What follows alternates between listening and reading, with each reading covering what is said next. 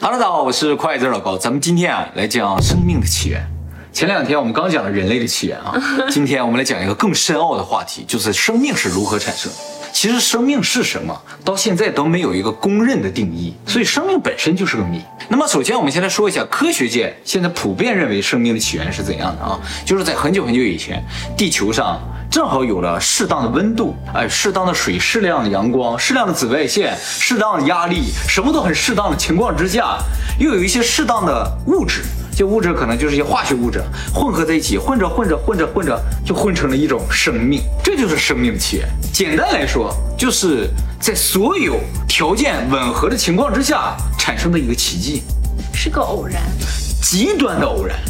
那么这个生命最初是在什么时候起源的呢？原先一直以为生命是在大概距今三十七亿年前产生的。地球的年龄啊是四十五亿年哦，也就是说地球诞生之后过了八年。然后就刚才那些条件一下符合了，八亿年啊不不八亿年，这个条件一下符合了，然后就产生了第一个，嗯，也不能算个吧，我也不知道，就是第一滩的生命，好恶的生命。但是二零一七年的时候，在加拿大发现一个化石，里边有四十二点八亿年前的微生物。哦，那就是比三十七亿年前更早啊，对。这一下子就大幅的提前了这个生命起源的日期，而且让这个日期啊更接近地球起源的日。那么这个化石里边的这个微生物肯定不是地球上第一个生物，那就是说真正的起源要远远比这更早。估计啊，第一个生命是在地球产生不久就产生了，甚至就是在地球产生的时候，它就同时产生了。会不会先有的生命？后有的地球呢？这就涉及到地球从哪来的问题了啊 啊！其实呢，关于这个问题呢，有一些人有一些假设啊，有一些假想，他们觉得啊，其实，在地球产生之前，就像你说的，已经有生命了。就是说，地球产生呢，可能也是由于一个太阳系内的一个爆炸，而与此同时，这个爆炸呢，就让原先那个星球上的生命啊，一下全都爆死了。爆死之后，他们的这个生命的碎片呢，就散落在各个星球之上。正好地球上有一个符合的环境，就让这个碎片活下来。那他们是原来是从哪来的呢？那就是别的地方爆出来的，或者什么，甚至宇宙这个大爆炸的时候啊，就是在宇宙最原先核心的时候，那时候就有生命，它一爆就把这个生命爆死了，就爆出了很多的碎片，散落在各个地方，而恰巧有一个碎片落在地球上。这就是一种故意啊！这就像那个春天花树木播种一样啊，不撒种子的一样，是吧？感觉就是故意啊，有点这个感觉。他为什么觉得就落下一个碎片就在这个地方能活呢？你想人要一爆爆扔一个碎片，他也活不了啊！哎，救人书了，就发现那个胡萝卜，你给它捣碎啊，全捣碎，捣成沫或者捣成汁儿，只要有一个胡萝卜的细胞，拿营养液就能再培养出一只完整的胡萝卜。真的？这属于一种克隆技术，就说植物的克隆要比人的克隆简单很多。有可能原先那个生命体啊，它就是类似于像植物这种东西，即使爆碎的话，它也有可能通过一个细胞就重生。为什么地球上会有生命？为什么只有地球上有生命？那么科学家的说法呢，就是说地球上恰好有适合生命生存的环境，就适当的阳光、适当的水、适当的空气、适当的紫外线、适当的压力，什么都适当，小到这个程度，它才能存活这个生命嘛。不管它从外面来的，还是自己孕育的嘛。嗯。于是呢，我们现在在地外找生命的时候，也是按照这个条件去找的啊。比如说要有这个条件适合我们啊。啊，我我相信有很多人也这么想，就是说，可能外星生命它能在零下一百九十多度生存，或者太阳上生命，它就在六千度它也能生存。对，科学家为什么不这么想呢？嗯，是因为啊，如果其他的生命的生活条件没有这么苛刻，那宇宙中生命应该是个很普遍的现象。还不苛刻。不，六千度以上不，这不叫苛刻，就是你零下一百九十度也能生存，六千度也有能生存，那不叫苛刻，这反倒叫做啊，这个范围更大了。而人类只能在这个小范围内啊，就什么都得适当才能生存，这才是体现出生命的这种不可复制性或者很难存在这个条件。哎，科学家挺能掰的。啊！对呀，说的很有道理，当然有道理了。那么地球上第一滩生命产生之后呢，它就开始动了啊，然后呢，这个开始分裂开始进食啊或者什么，然后就又变成一些复杂的生命了，藻类啊，又变成什么虾米啊、鱼类啊，然后进化到我们现在这个范畴呢，就属于进化论的范畴。进化论就是说我们从这个低等的单细胞的生物，然后不断的进化成我们的高等的生物了啊。啊，当然了，就有些人说这个叫演化论啊，不管叫什么了，反正我就说这个事情啊。没有人到你这儿来深究科学的。哎，你可别这么说，我们讲的都是科学。我最不相信的就是神了。那么在这个演化的过程之中啊，就产生了智慧。我们人类呢，就是智慧的最高的代表。但是猫猫狗狗它们也有一定的智慧，但是它们的智慧和我们这个智慧是完全不是一个档次的。它们可能只有一些本能的反应啊之类的，我们这才真正的智慧，有创造性的。那么这个单细胞的生命真的就是最低等的、最简单的、没有智慧的东西嘛？我们今天就来看个例子啊。这个呢是一个大肠杆菌，一个单细胞的细菌啊。你看上面有很多毛啊，这个毛啊叫做鞭毛。嗯，这个鞭毛的下面啊有这么一个装置，其实就是一个身体组织器官啊。这个器官啊在高速的旋转，每分钟两万转，这个转速呢相当于 F1 赛车的发动机的转速。最不可思议的就是这个器官是由二十五种蛋白质构成的，仅仅二十五种，你比人类做那个发动机零件少很多。哎，但是呢，却能达到同样的转速，呃，一个多余的零件都没有，而且这个东西的能量转换功率啊，达到百分之百，这个就是秒杀人类所有的机械。它上面你看这两个黄色的部分看见没有？这个东西啊是离合器，就跟那汽车是一模一样的，嗯，能够控制输出的这个力量或者是速度，嗯，所以整体来说，这就是一个高级的 F1 赛车的整个核心的部分。按照我们刚才生命起源这个说法，它呢就是偶然产生的。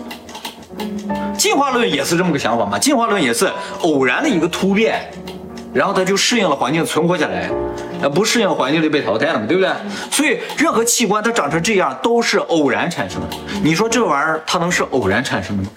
它在适当的温度、气压、湿度、光照的情况下，偶然一些物质凑吧凑吧，哎呀就凑出来一个发动机，一分钟两万转。还能还带离合器的，你觉得这可能吗？而且从功能上而言，它是完全为这个细菌所设计的，那就更说明它不是偶然产生的，就是细菌它需要，于是就有了这么个组织。偶然产生啊，也有可能产生复杂的装置，但是你不能产生你想要的东西嘛，对不对？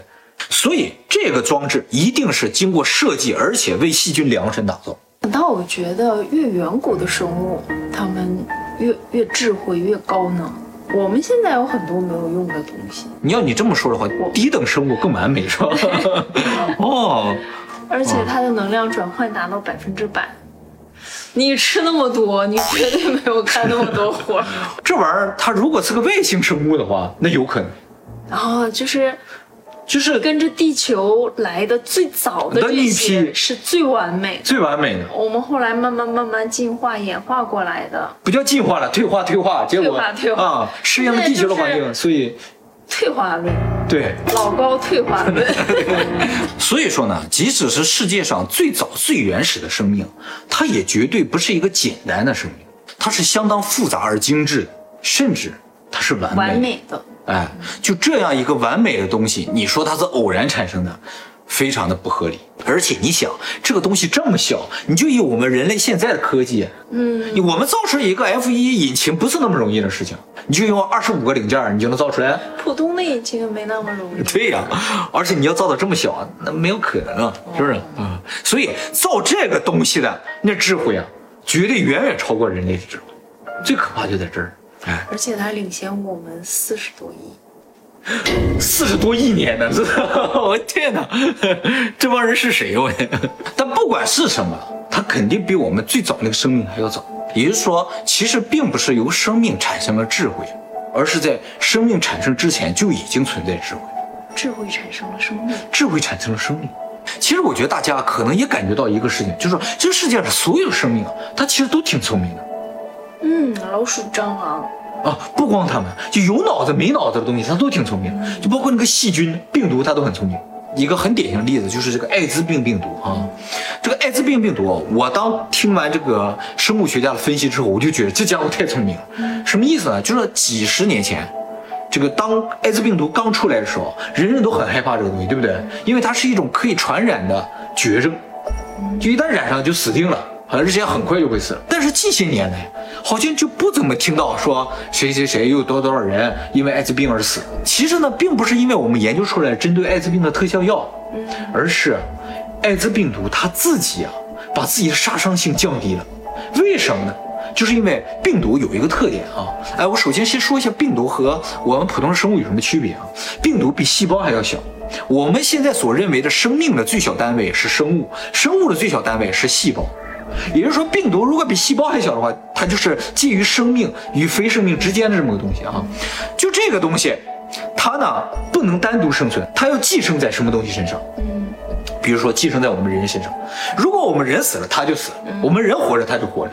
所以，它杀死宿主，就意味着它自己自杀。艾滋病毒。当刚染到人身上的时候，突然发现人很不适应，很快都死掉了。于是艾滋病毒马上就反应过来了，说我不能这么做，我们要降低我们的毒性，减少对人类的攻击，让人类适应我们。所以它现在毒性越来越低，越来越低。从这个角度，你不觉得它很聪明吗？但是，它如果真的聪明的话。他就应该想办法延长我们的寿命，这绝对是有可能的。我跟你讲，就是说，如果病毒它想活得更长，它就应该不断的改善我们身体的环境，对让我们活得更长。它的存活意识，它的求生力要非常强的这种病毒对，它想活一千年，我们帮它，这种感觉啊啊！所以大家看那些丧尸片里边说，哇，一个丧尸病毒造成全球人类毁灭，那是不可能存在的啊！这只是电影。那丧尸病毒它自己也想活呀，它不可能消灭所有人这个宿主的啊，嗯，所以最后总会留那么一两个。哎，对，好，就好像他们没啥事儿似的，是吧？啊，你说的是威尔史密斯。对。那么进化论呢？为什么近些年来不断的出现这种否定了它一些声音？就是因为啊，就近些年来研究到微生物了。原先啊，这个设备也好，周围的环境也好啊，资金也好不到位，所以对微生物的研究是非常不到位的。但近些年来，对微生物的研究快速的发展，结果人们发现微生物的世界和我们想象的是完全不一样的。这个事情就特别像我们前两天说那个量子力学，物理世界也是这样的。原先在没有研究到量子这个单位的时候，就觉得一切都符合爱因斯坦的相对论。它所有的规律公式都符合，结果一到量子世界，什么都不符合。所以微观世界的研究呢，在不断的颠覆我们的知识。如果我们的意识真的决定了微观世界的所有的存在，比如说生命也好，还有这个量子世界也好，有没有可能这个整个宇宙就是由我们意识所决定？从这个角度来说，我们的世界它就是虚拟，完全是我们想象出来的东西。每个人想的都一样，可能是集大家的力量想出来的。那就回到另一个根本的问题上了，意识是怎么起源的？意识是什么？我觉得啊，意识很有可能是一种病毒。也就是说，我们的思想是一个生命体，就是这个思想这个东西是介于生命与非生命之间的这么一个东西。它诞生了之后呢，它觉得它需要一个载体，于是呢，它就创造了最初的生命，以它为载体，与它共生存。我们人类的意识就和我们共生存，我们死了，意识也就没了。哎，这跟病毒的特性都是完全一模一样，寄生关系。我们死了，可能意识还有嗯，如果真的意识诞生于生命之前的话，那它就能单独存在。也就是说，我们即使不在了，意识仍然还会存在。只是你想用意识去意识意识的存在的话，可能办不到。说到这儿，就有些观众可能会想问一个根本的问题，就是说我最开始说了，普遍科学家认为生命的起源是一个非常偶然的奇迹般的事情。那么，不管这个概率有多小，只要有一点点的概率的话，那也算是有概率，也有可能发生，对不对？这个可能也不能否定啊。但是我觉得你要这么想的话就不科学。如果科学一定要抓住这个小概率事件说，哎，生命就这样产生的，就感觉科学有点往。这个阴谋论的方向走了，是不是？往 我们这个方向对，往我们这个方向走了。反正我们往科学方向，是不 是啊？又或者说，科学其实就是阴谋论的一种呢，是不是？科学也需要质疑的呀。科学家说了。哦，还是你比较懂科学。